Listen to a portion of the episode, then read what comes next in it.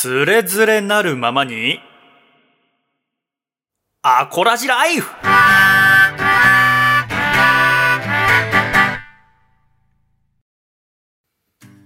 つれづれなるままにアコラジライフ。このコーナーではアコラジッコからいただいた日々の生活にまつわるお便りやふと疑問に思ったことなどを紹介いたします。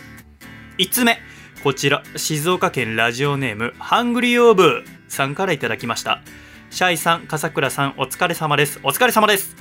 第214回アコラジも面白かったです。ありがとうございます。ラジオの中でシャイさんはアニメの「お猿のジョージ」を見て英語学習をしていると話していましたが私の3歳の息子もジョージ先生のことが大好きです。そうですか？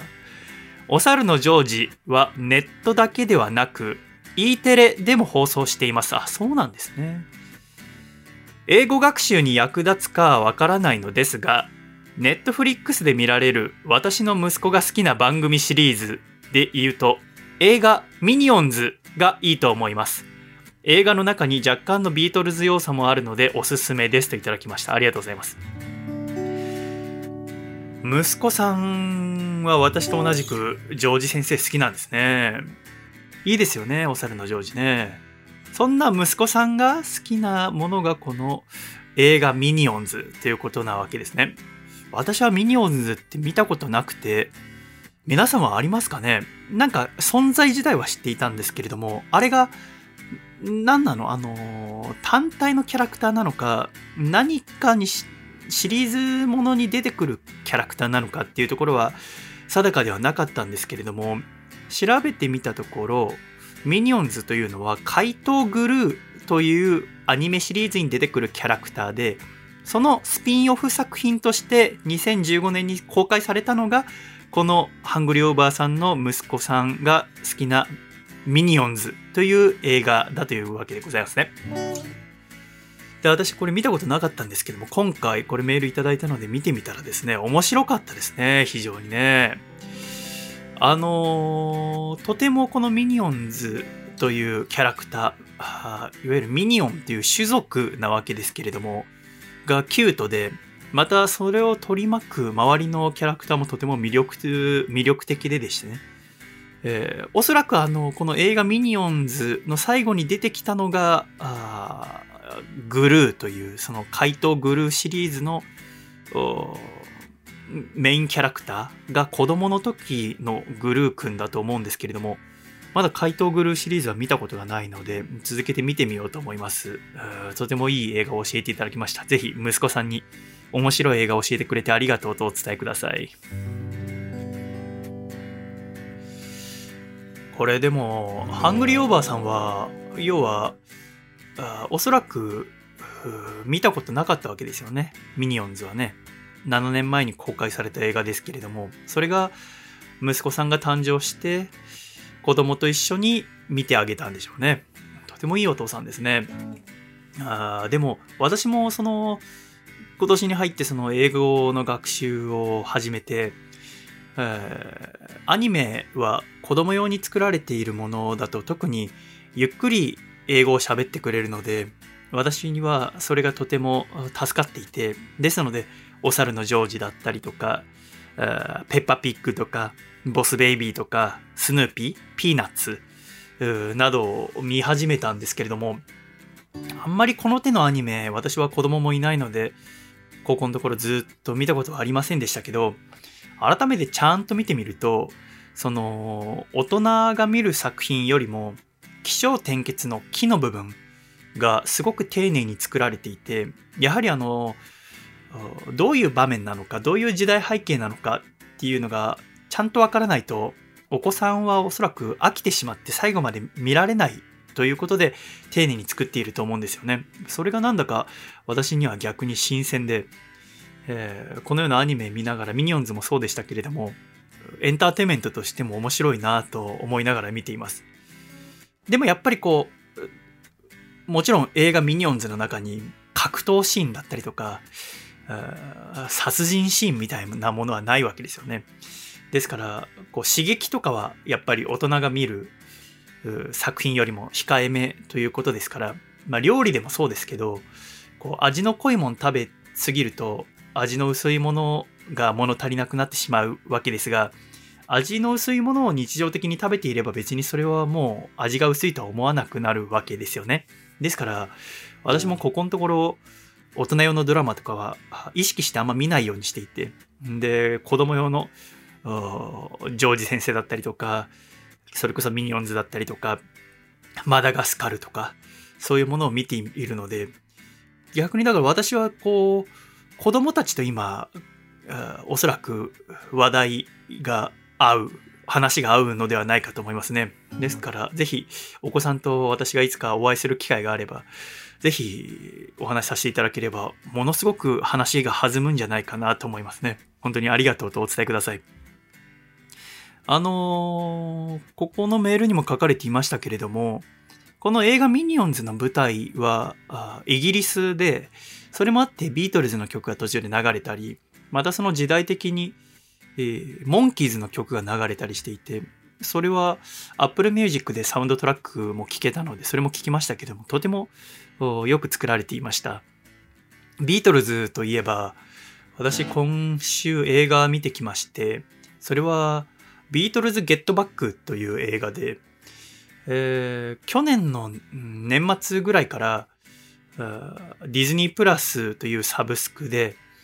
え、ビートルズのドキュメンタリーが配信開始となったんですね。で、そのドキュメンタリーはビートルズが解散する本当に直前、1年前ぐらいのビートルズを追った映像で、で、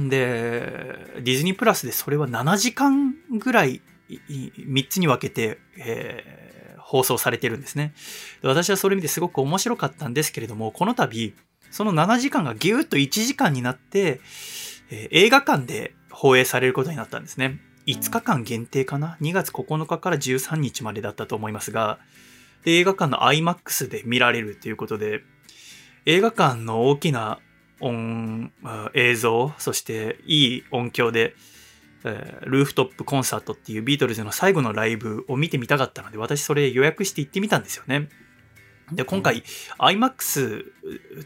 でのみの放映ということだったんですけど、私、IMAX も初めてだったので、それもちょっと楽しみで行ってみたんですけれども、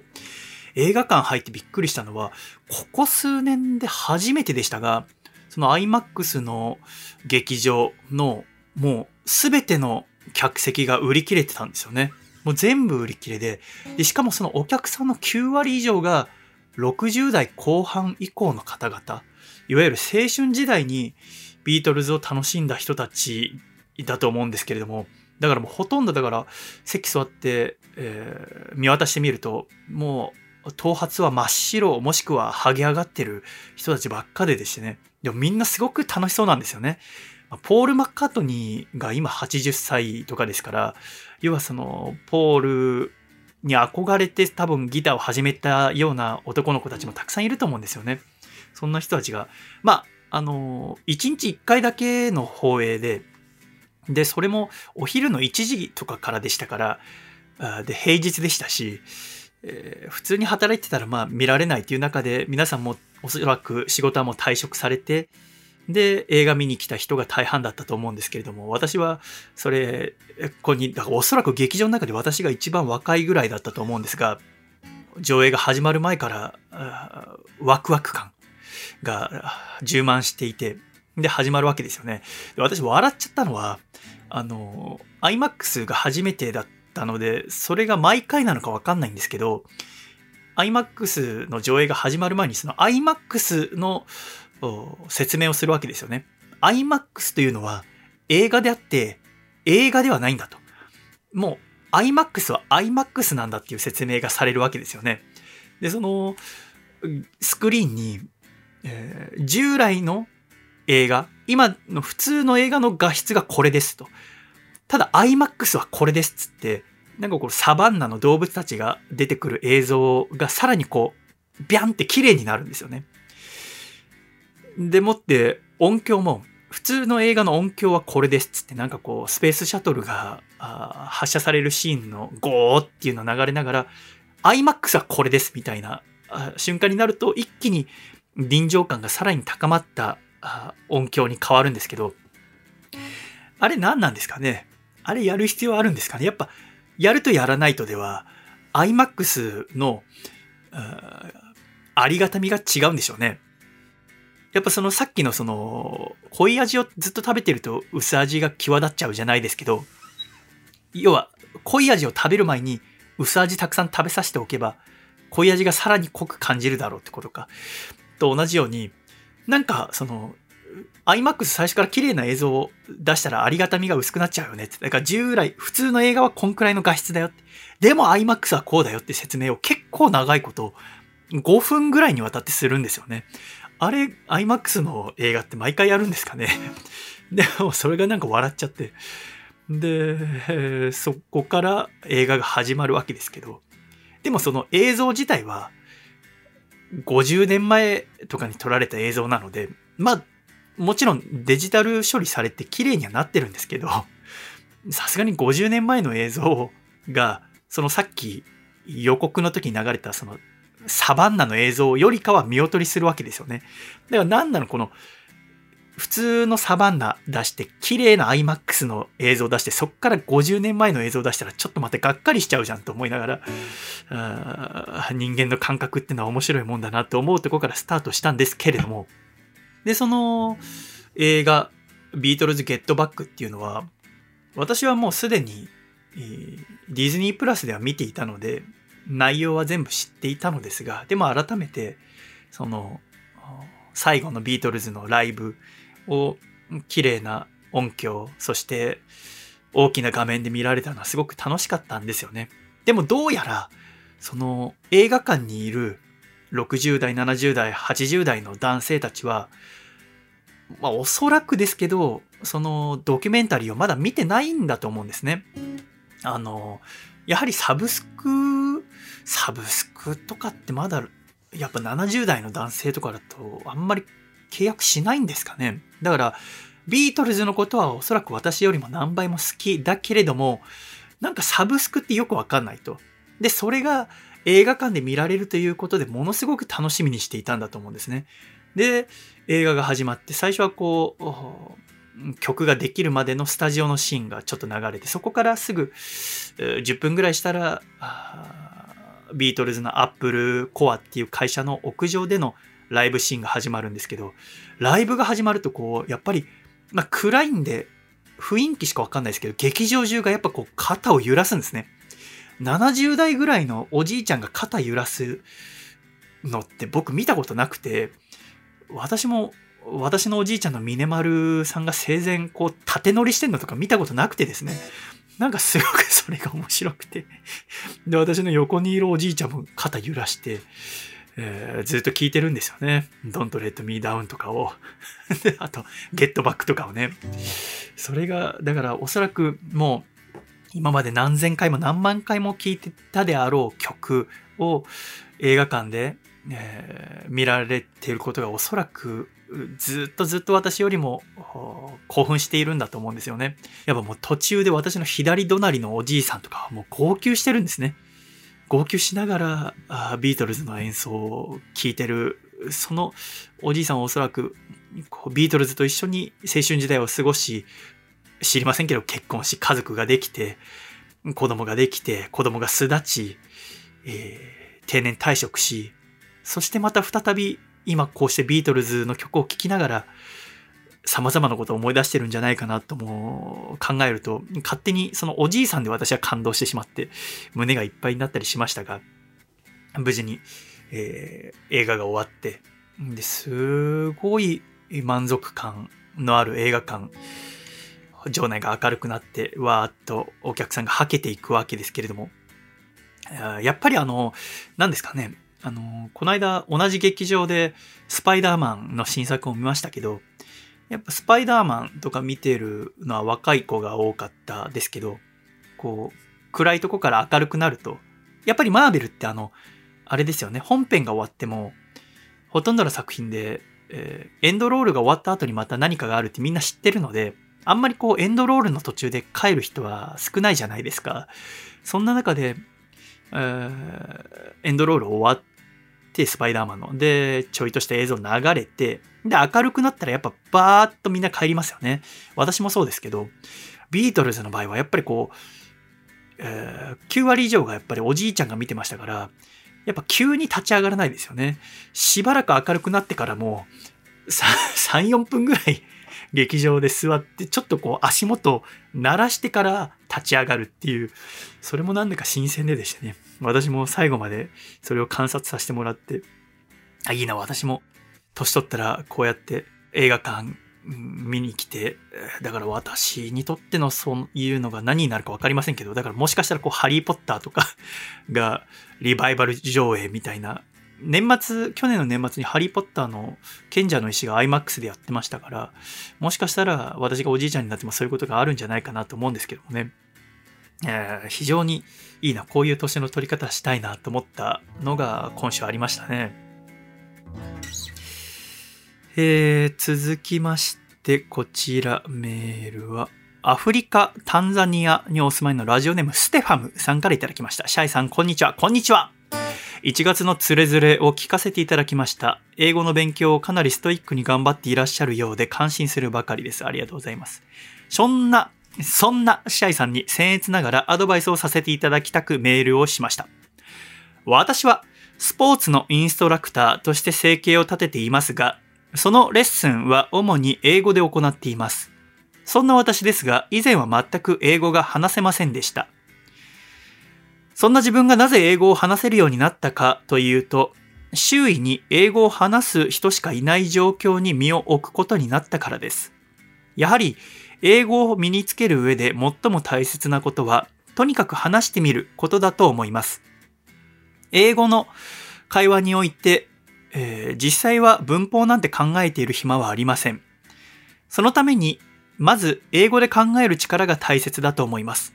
私がよくやっていたのは、独り言を英語にすることです。何でもいいのですが、It's humid today. 今日なんか湿気高いな。とか、I'm hungry. I feel like eating ramen. ラーメン食べたいな。お腹減ったし。とか、日常で考えていることをまず英語にしてみて、そして思い浮かんだ時に実際に英語で言ってみるのです。最初はなかなかうまくいかないかもしれませんが、繰り返しているうちに頭の中で英語で考えることができるようになってくるはずです。それから、おすすめはスマホを英語設定にすることです。最初は不便ですが、毎日繰り返し使うものなので、慣れてくると日本語を介さずに英語をそのまま理解することができるようになります。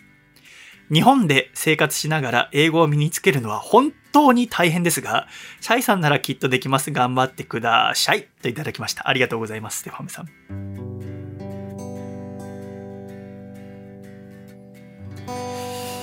私には、ハングリーオーバーさんの息子さんしかり、ステファムさんしかり、素晴らしい先生方がたくさんいて、えー、非常に助かります。ありがとうございます。このステファムさんのメールが何を教えてくださっているかというと、えー、今は仕事に使えるほど英語ができる自分だが、英語が上達した一番の理由は、英語を使わざるを得ない場に身を置いたことであり、おそらく日本にいたままでは英語の習得は難しかったであろうっていうことを案に伝えてくれてるわけですよね。そうですね。私はまだそんなにストイックに英語の学習はしていなくて、まず今習慣化することが大事だと思っているので、3ヶ月ぐらいはかなり楽しみながら続けてみようと思っていて、そこからこう追い込んでみようと思ってるんですけれども、私もだからこれステファムさんに教えていただいたこと、このメールいただいたのが3週間前ぐらいだと思いますが、そこから日常の独り言をこう英語で言うようにしてみました。こう朝起きた瞬間から、なんて言うんですか、私こう一人暮らしなので、自分の行動を英語で説明するようにしていましたね。なんかこう、ペアって起きて、I wake up, I good morning, よもぎ、よもぎおはようつって、I wanna go back to sleep, 二度寝したよ、but I open the curtains, カーテン開けちゃおうつって、Oh, it's still dark outside, まだ暗いな、だって朝5時だもんねって、Let's begin new day! 新しいデー始めようぜつって、Uh, じゃあトイレ行くか。I go to the bathroom and、uh, じゃあっ、と用足して I flush the toilet. トイレで流して、I wash my face 顔洗って、I、uh, brush my teeth 歯磨いて、I take off my pajama パジャマ脱いで、I put on my suit 服着て、よっしゃ、let's make a big breakfast たくさん朝食作っちゃおう。Uh, today's menu 今日は何にしようかな？ライス、uh, ご飯、味噌スープ、味噌スープ、納豆、納豆、グリルドフィッシュ、焼き魚、サニーサイドアップエッグス、uh, 目玉焼き。Uh, で、食べて、uh, 納豆 smells awful、納豆は匂いがあんま好きじゃないな。but taste terrific! 味はうまいな。なんて感じで口に出して言うようにしてますね。あの、この間、オンライン英会話の先生が教えてくれたことでびっくりしたんですけど、あの、ライス。私はライス食べよう、食べます。I have a rice みたいな。あ、いらないのかな。言いますが、普通に日本人の私がライスっていう時の発音は、ライスの綴りは RICE ですが、R じゃなくて L に聞こえるらしいですね。ライス。LICE。でも LICE っていうのは、英語でシラミっていう意味なんですよね。紙にいたりする。まあ、普通の人はなかなか今、現代ではいないと思いますけれども。だから、I like rice って普通に言うと、私はシラミが好きですとか、I'd like second rice とか、なんかこう、おかわり欲しいですみたいな、ご飯のおかわり欲しいですって言おうと思っても、それはなんかこう、しらみのおかわり欲しいですみたいに聞こえてるんだなって。まあその状況からしてそのご飯のことを言ってるんだろうなっていうのはわかるでしょうけれども、なんかちゃんと、ライス、ライスってこう、R の発音しなきゃいけないなっていうのを思わされましたけど、まだ発音の勉強まで行ってなくて、これからしっかりやっていこうと思うんですけれどもね。でもなんかこう、日常のことをこう、一つ一つ英語にするっていうのは、簡単な日常的な動作であっても、思った以上にできないもので、難しいなと思いました。だから私はあの最初、あの、起きてから寝るまでの英語表現600っていう本をまず丸暗記して、そこからこう自分に当てはめて文章を今変えていくことをやりましたけどもね、えー、大事なことを教えてくださってありがとうございます。あとそれもしましたよ。あの、iPhone の言語設定を英語にしました。アップルウォッチまで全部英語になりました。一気にね、えー、続けていこうと思います。ありがとうございます。えー、続きまして、こちら、ラジオネーム、踊る宝石さんからいただきました。シャイさん、こんにちは。こんにちは。お久しぶりです。お久しぶりです。ここ数年バタバタしており、アコラジから離れていましたが、最近また聞き始めました。今年も頑張ってください。といただいてきました。ありがとうございます。えー、2022年細見さんが英語の勉強を頑張るとおっしゃっていたのを聞き、私の英語体験を東京させていただきます。コロナ前の2019年、私は結婚を考えていた彼氏と破局してしまいました。あらまあ。忙しくしていないと悲しくてどうにかなってしまいそうだったので、ボランティア活動にたくさん参加しました。その中の一つが外国人に日本語を教えるボランティアでした。毎週決まった曜日、決まったパートナーに日本語を教えるというものです。私のパートナーは日本在住のオーストラリア人の方でした。私は英語が全く話せませんでしたし、日本語を教えることも全くの初心者でしたが、彼はそんな私のレッスンを楽しいと言ってくれて、お礼に英語を教えてくれました。そのうちに英語にだんだん慣れていき、少しずつ話せるようになっていきました。そこからどんどん交友関係が広がり、気づけば多国籍の友達ができ、さらにはボランティア教室で出会ったイギリス人の男性とお付き合いすることになりました。彼とは最初は Google 翻訳を使って会話していましたが、付き合ってから2年、同棲してから1年が経った今では、家での会話はほぼ英語で行っています。そして今年の夏からは2人でイギリスに住むことになりました。イギリスに行っても仕事ができるように2021年には日本語教師の資格を取りました。以上が私の英語習得体験です。留学経験なし、英会話経験なし、TOEIC 経験なし、そんな私でも英語で日常会話ができるようになりました。細見さんも無理やりにでも英語を使う環境に身を置いてみるのも手ですよ。勉強と並行してボランティアやサークルなどで外国の方と交流し、英語を使う機会を増やすことをお勧めします。言語だけではなく文化も学べるので、新しい発見があって面白いですよ。私が参加していたボランティアは Zoom だったので、コロナ禍でも問題なく交流できました。もしご興味があれば詳細を送りますのでご連絡ください。それでは、2022年、お互い良い年になりますように、踊る宝石といただきました。ありがとうございます。素晴らしい体験談ですね。あの、どこから触れますかね。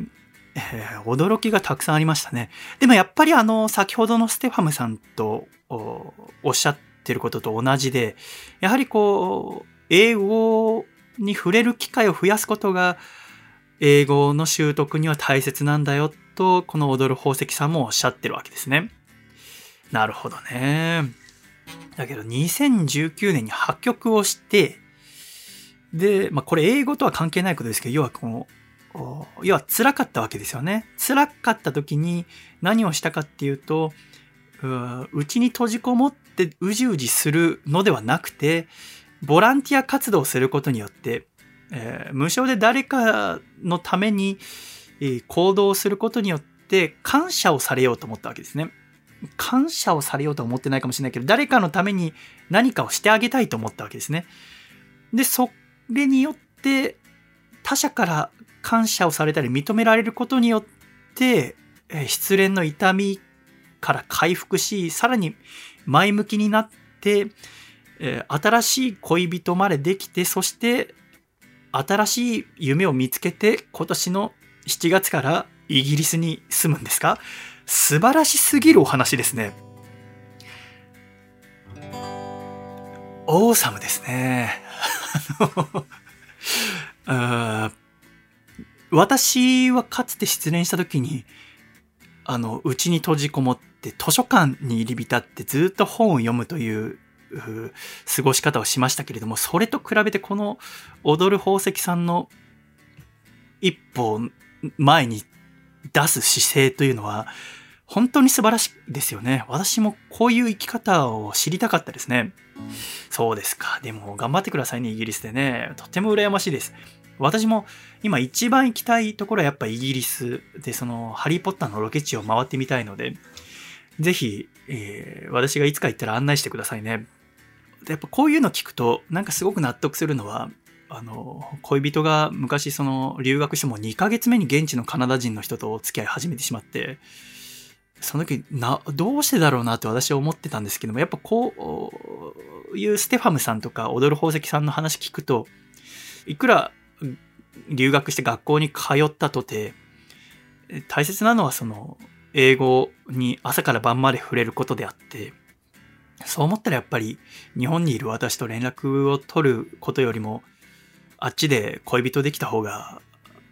英語を使う頻度は多くて、英語を習得する速さも上がるわけですから、非常に合理的な判断だったんだなと思うと、なんだか胸がスッキリするような思いがありますけどもね。そうですか。以前、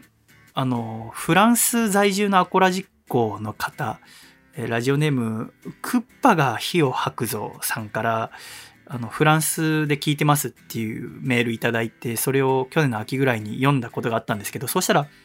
その、クッパが火を吹くぞさんが、あの、フランスのラジオ事情をメールで送ってくれたんですよね。で、それ読んで、で、URL 貼ってあったんで、それ見てみたら、そのフランスの様々なラジオ局のラジオは日本でも聞くことができるんですよね。で、それを今でもたまに聞くんですけど、で、そこから興味持ってアメリカのラジオ局もいろいろ調べてみたら、アメリカのラジオ局のラジオも日本で聞けるんですよね。公共放送も。イギリスもそう。で、それで驚いたんですけど、我々は日本で日本のラジオをネットで聞くことはできませんよね。日本国内であっても自分の住んでる地域のものしか無料では聞けないじゃないですか。でも海外はどこでもラジオを聞くことができるわけですよね。すべてのラジオ局ではないと思いますけれども、それでも主要なラジオ局はアメリカでもイギリスでもフランスでも、たとえ日本にいたとて、その国のラジオを聞くことができるんですけど、もし日本人が海外に行ったら、日本のラジオは海外から聞くことはできないですし、日本国内であっても違うエリアに行ったら違う地域のラジオは無料では聞けないというのは、あやっぱ私はその聞けないということが当たり前の中で育ってきたのであんまりこう疑問に思ったことは正直恥ずかしながら一度もなかったんですけど海外のラジオを聞いて初めてあ日本の普通は世界の普通ではないんだなってことに気づいてきたんですよね。これが非常に楽しくておそらくもっとあるぞと。ラジオっていうのはこう基本的に日本のラジオは日本のラジオでしかないので日本のアニメだったり音楽だったり映画だったりとかはね、今回のアカデミーのあのドライブ・マイ・カーでしたっけ？もうそうですけど、日本のエンターテインメントも海外に様々な形で輸出されて認められてますけど、日本のラジオが海外に認められたことは今まで一度もありませんよね。あと3年で日本のラジオは100年の歴史を迎えますけど。でも、おそらく私は日本のラジオには海外のラジオにはない良さがまだあると思うんですよね。海外のラジオを聞いてて思うのは、あの、ラジオネームっていう文化まずないですよね。ですし、なんかこうメールを読むというよりかは、ガンガン電話つないじゃいますよね。で、話すのも早いし、なんかこうリスナーとリスナーとの距離が、なんか日本の方が近い気がします。それは、おそらく海外のラジオは、すごく日本と違って今でも聞く人が多いですよね。ですからなんかこう、大衆のメディアとしての存在感があるからこそ、日本のラジオというのはもう50年ほど前に大衆のメディアからは外れたという歴史がありますけど、だからこそ身につけたこのリスナーとの近さというものがありますよね。それはおそらく日本のラジオ特有のものなんだと思うんですね。でそこはおそらくですけど、海外の人が聞いたら面白いと思うんです。でもラジオには字幕をつけることもできないし、日本語のラジオを海外の人が聞くことはできないから海外から認められることはないということですよね。でも、このラジオのノウハウを持った私がもし日本、外国語を喋ることができたら、日本のラジオの仕組みで海外用のラジオを作れるわけですよね。そしたら、認められる認められないがはっきりわかりますよね。もしくは、今からネイティブの発音ができないとするのであれば、私が日本のラジオ作りのノウハウを持って英語を話せるようになって、向こうのラジオパーソナリティの人にこういうラジオ作りをしてみてくださいって、プロデューサーの立場から番組作りをして、あっちのラジオパーソナリティに作っていただくっていうこともできますよね。ちょっと何言ってるか分かりづらいですかね。でもなんかこう非常に、もし英語を使えることになれば、恐ろしくラジオの面白さが広がるんじゃないかって私はワクワクしてるんです。もしかしたら広がんないかもしれないですけど、でもなんだかその、それを思うともう英語を勉強をしないという選択肢が浮かばないんですよね。ワクワクしてしまうわけです。英語学習っていうのはやっぱりいろんな道があるみたいで、それもすごく面白いですよね。えー、ですから、ぜひまたアコラジックの方に何か知ってることあれば、ぜひ教えていただきたいなとも思うわけですけれども、私には本当にいろんな先生がいて、私は本当に恵まれておりますね。ありがとうございます。続きまして、こちら、ラジオネーム、長崎県のコレクションデンジャラスさんからいただきました。細見さん、シャイ、シャイ昨年12月配信の第12回、失礼、第212回アコラジを聞いたことがきっかけで、約4年ぶりにどっぷりとアコラジにハマっています。ありがとうございます。というのも、シャイさんが上裸になって熱弁した健康な体づくりの話に感化されたからです。特に心に響いたのが、笠倉さんに対して言った、君は素晴らしい体を持っていたんだよ、という部分です。太っているからこそ体を強くすることができるという意味だと受け取り感動しました。私はしばらく心も体も不健康な状態が続いており、生きづらさを感じていました。しかし、この、この回、212回を聞いてからは、普通の生活を心がけるようになり、少しずつですが生きやすくなっていると実感しております。マッチョな細見さんには感謝してもしきれません。マッチョな細見さんって日本語としておかしいですよね。以上、読んでくださりありがとうございました。といただきました。ありがとうございます。コレクションデンジャラスさん。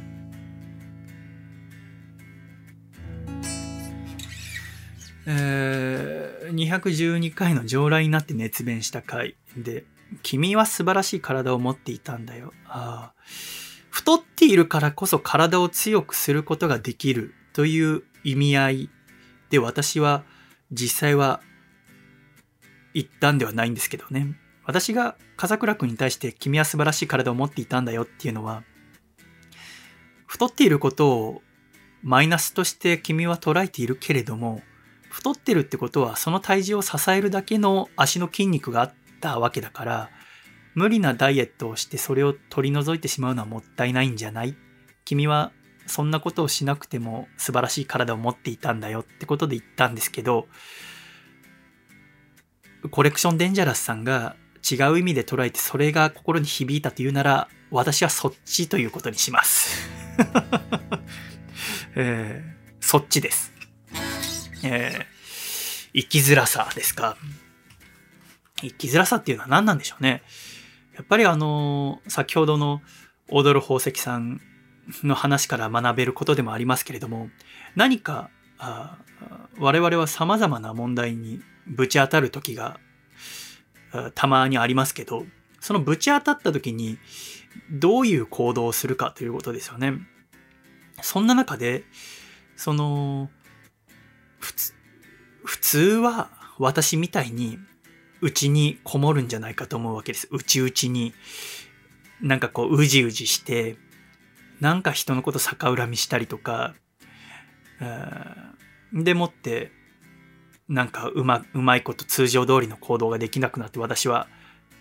ラジオが喋れなくなってしまって、喋れなくなってしまってなんていう言い方の時点でこう被害者意識みたいなものがあるじゃないですか。要は、でもあれは、ラジオが止まってしまったんじゃなくて自分の意思で止めたわけですよね。でもそうではなくて、踊る宝石さんみたいに、誰かに役に立つボランティアのようなことをすることによって、それによって前に進もうっていう行動ができたら私も良かったなって、あれから3、4年経って思うわけです。でもできなかったんですけど、でもそんな中でコレクションデンジャラスさんが私が212回の中で喋ったことがきっかけで少しでも前に進めることになるならば、私のあのうじうじしていた時期も無駄ではなかったというふうに思えますので、そう思えたことによって私は自己肯定感が爆上がりするわけで、そうするとより筋トレに身が入る。そして健康についてもっと勉強をして、コレクションデンジャラスさんのような方が面白いと思ってもらえるようなラジオが作れたらなと思うわけで、ラジオに対してもいいということになるわけですよね。ですから、このメールを送ってくれたことが、ものすごい素晴らしいことなわけです。だから本当にありがとうございます。えー、でも、あの、そのトレーニングで言えば、だから212回からもう100日ぐらい経ってますから、私の体はもうあの時とは、ま、もう比べ物にならないぐらいさらに素晴らしいものになってるんですけど、でも、ふと気づいたのが、最近筋肉痛になってないなって気づいたわけです。でこの筋肉痛になってないなっていうのは決して体が成長したからではなくて、要はトレーニングの強度が弱くなってる、もしくは、トレーニングのインターバルが長くなってる。要は、筋トレの質が低くなってるっていうことなんです。なんでかなって思った時に、要はその年明けて新しく英語に力を入れ始めたことによって、それまで力を入れていたトレーニング、体づくりというものの熱量がおそらく下がったんですよね。それは致し方ないことなのかもしれないですけど、でもやっぱりどうせやるならば、未だにジムは毎日1時間行ってますから、同じ時間をかけるならば、やはり質のいいトレーニングをしたいじゃありませんか。でもやっぱり熱量が下がってると、トレーニングの質って下がるんだなってことに私最近気づいたんです。で、そんな中どうしようかなと思ってた時にやっぱ持つべきものは友達だなと思ったのは、急にアコラジオールスターズの竹下幸之助くんが LINE を送ってきてくれて、細見さんちょっとこの本読んでみてくださいって言われたんですね。それが、今ここにありますけども、石石田加穂さんっていう方が書いた、我が友スミスっていう本なんです。で、この我が友スミスっを書いた石田加穂さんっていうのは、1991年埼玉生まれで、東京工業大学工学部卒の方なんですね。本に書いてあるんですけど。で、この我が友スミスっていうのは、えー、出版されたのは2022年1月25日ですから、もうつい最近出た本なんですけど、これが、これを読んでくれって竹下くんが言ってきたわけですよね。だから私はもう友人に勧められた本はもう絶対読むって決めてますので、これを買って読んでみたんです。で、この我が友スミスっていう題名のスミスって何かわかりますか？おそらくわかる方はほとんどいませんよね。このスミスっていうのはスミスマシンのことなんですね。スミスマシンっていうのは何かっていうと、ジムに置いてあるトレーニングマシンの一つのことなんです。フリーウェイトの場所にある機材の一つなんですけども、あの、この我が友スミスという小説に出てくる主人公の女性は、会社に勤める20代後半の女性なんですけども、普通に働いていて、で、普通に生活していく中で、なんかふと最近健康づくり、えー、体づくりっていうの流行ってる、自分が用意する女性も増えてきたっていうのを聞いて、えー、なんてことなしにジムに、えー、入会して、で、トレーニングするうちにだんだんトレーニングが楽しくなってきた女性なんですね。そんな中で、え本を読んだりしながら自己流でトレーニングしていたところ、ある日、え同じジムでトレーニングをしていた女性にスカウトされるわけです。で、何にスカウトされるかっていうと、ボディビルの選手にならないかってスカウトされるんですね。で、この声をかけてきた女性は、えー、なん50代ぐらいの女性なのかな。で、ずっとボディビルの選手として活躍してきたんだけれども、選手は引退して、で、今度自分のジムを作ると。で、そのジム、私のジムに来ないか。要は引き抜きですよね。で、自分のジムに来ないかと。そして、ボディビルの選手にならないか。ということを伝えるわけです。で、この、小説の主人公である女性は、恋愛とかにもさほど興味なくて、おしゃれとかにも興味がなくて、結婚とかにもあまり興味がなくて、女らしさとかにも興味がなくて、だから会社行くにもスニーカーを履いて、お化粧などはせずにいつも出社してるわけですね。そんな中で出会った筋トレというものが、自分に合ってるって感じたわけです。で、その筋トレというのは男女関係なく、やるだけどんどん自分が強くなる、美しくなるっていうこと、その美しさっていうのは世の中が女性に求める美しさとはまた別のものであって、世の中が求める女性の美しさに興味のない自分だけれども、この筋トレをして得られる美しさというものには喜びを感じると、この主人公の女性は思ってるわけです。そんなところに、ボディービルの選手になってみないかってスカウトされたことがきっかけで、その新しいジムに移って、さらに、こう、質の高い筋トレをする中で、体が成長していくわけですね。で、どんどん筋トレの面白さを知っていくというところから始まるのがこの我が友スミスという小説なわけです。で、この女性はスミスマシンが好きなんですよね。で、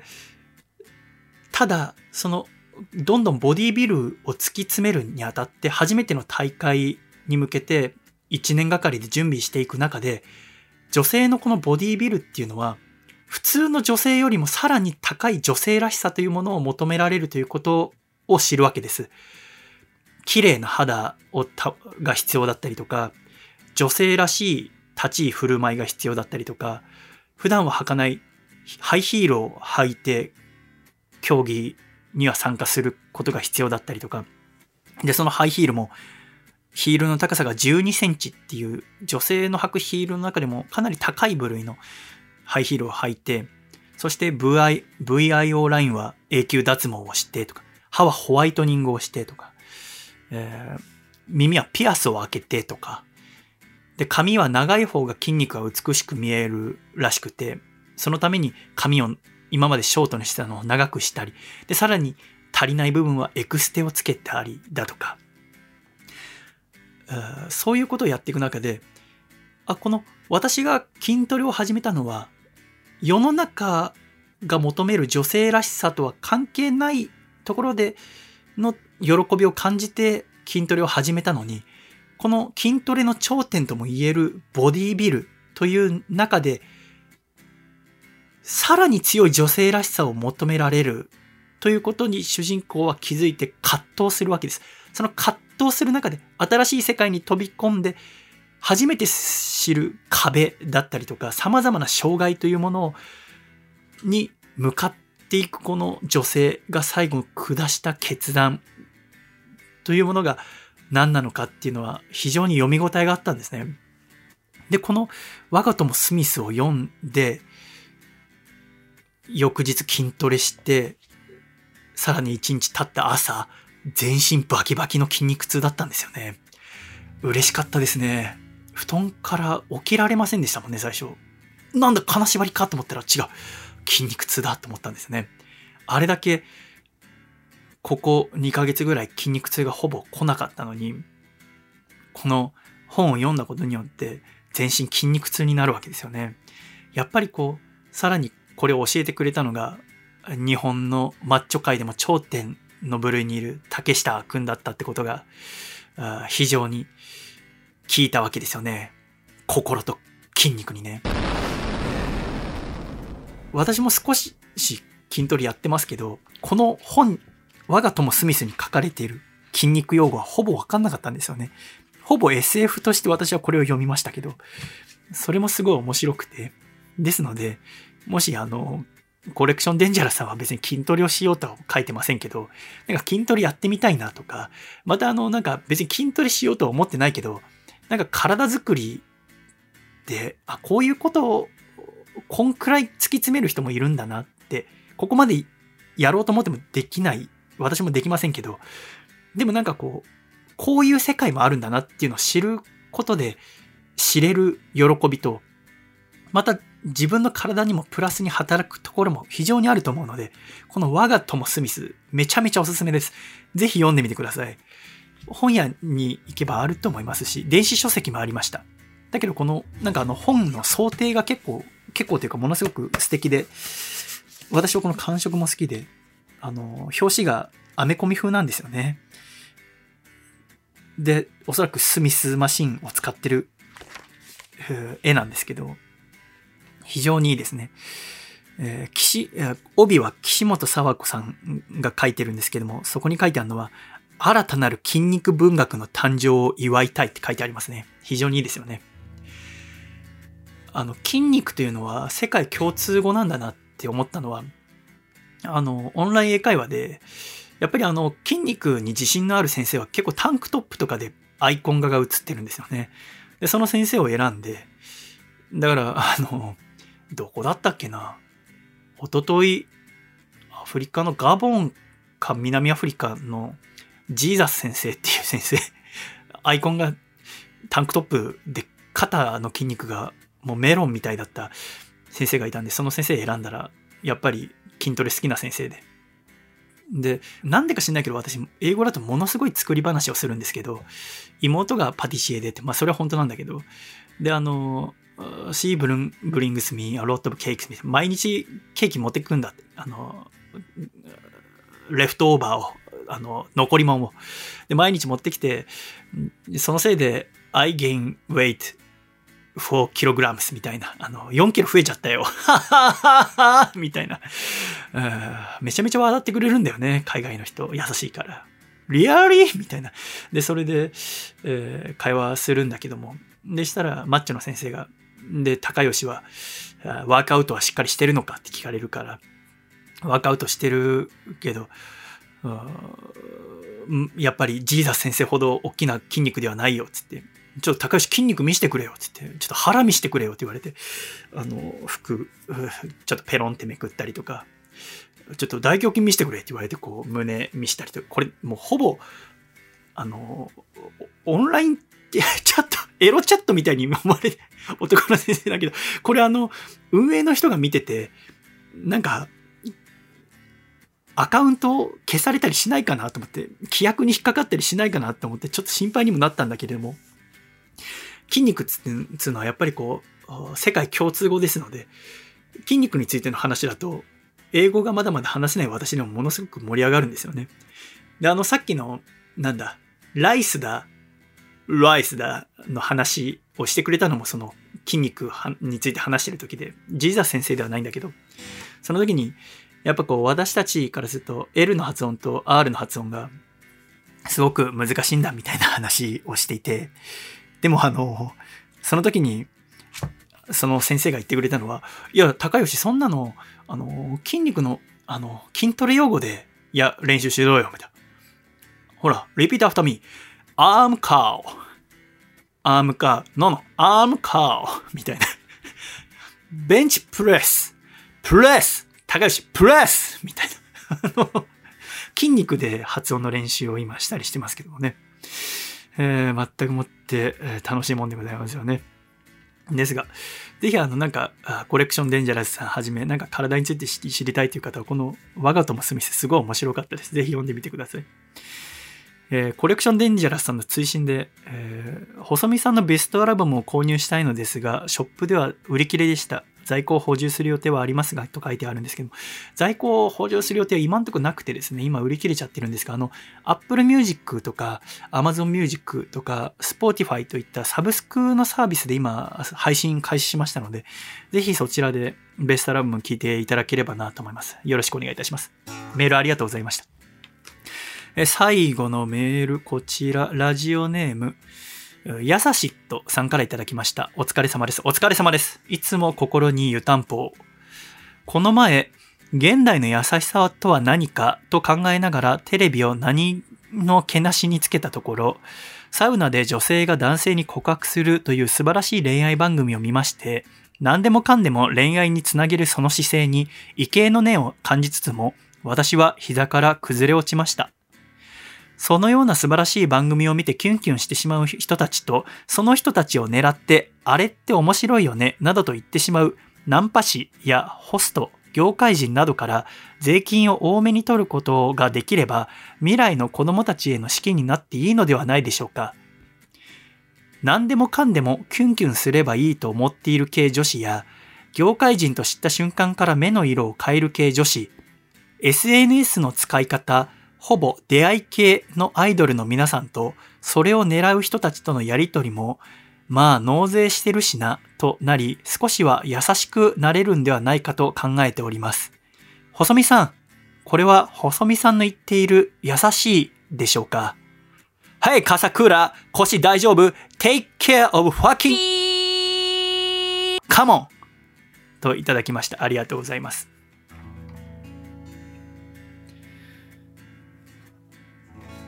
やさしっとさんの言っている優しさと私の言っている優しさというのは、なんだかちょっと違うような、はたまた完全一致するような気がして、少々恐ろしさを感じております。ですが、メールありがとうございます。うん。優しいということについて、よく考えるのですが、その点から言いますと、アコラジックの方々の優しさというものを今回のつれづれでは改めて感じましたが、ともすると私はあんまり優しいラジオパーソナリティではありませんよね。あの、ラジオを作るにあたって、現代、様々なエンターテインメントがあって、みんな忙しい時間を過ごす中で、あんまりこう、2時間のラジオ番組っていうのは、合理的でないと言いますか、そんなに日常として楽しめるエンターテインメントではないのかもしれませんが、私は2時間というものが好きで、そしてあまりというか、おそらくないであろうその2時間をもう息をつかずずっと喋り続けるという、だから現在はその途中に1回だけ曲を挟むだけで残り休憩なしで喋り続けるというものをその体力というものを身につけたくてこの1年半ぐらいはやってきたわけですけれども。それは私がやりたいことであってまあ必要だと思うことですからやりましたがじゃあリスナーの立場からしてみればそんな2時間もずっと一気に聞くことはできないわけですし、えー、一つの話題についてそんな長いことを話されたら途中で聞くのをやめてまた再開したところで前回どこまで聞いてたかってことを思い出さなきゃいけない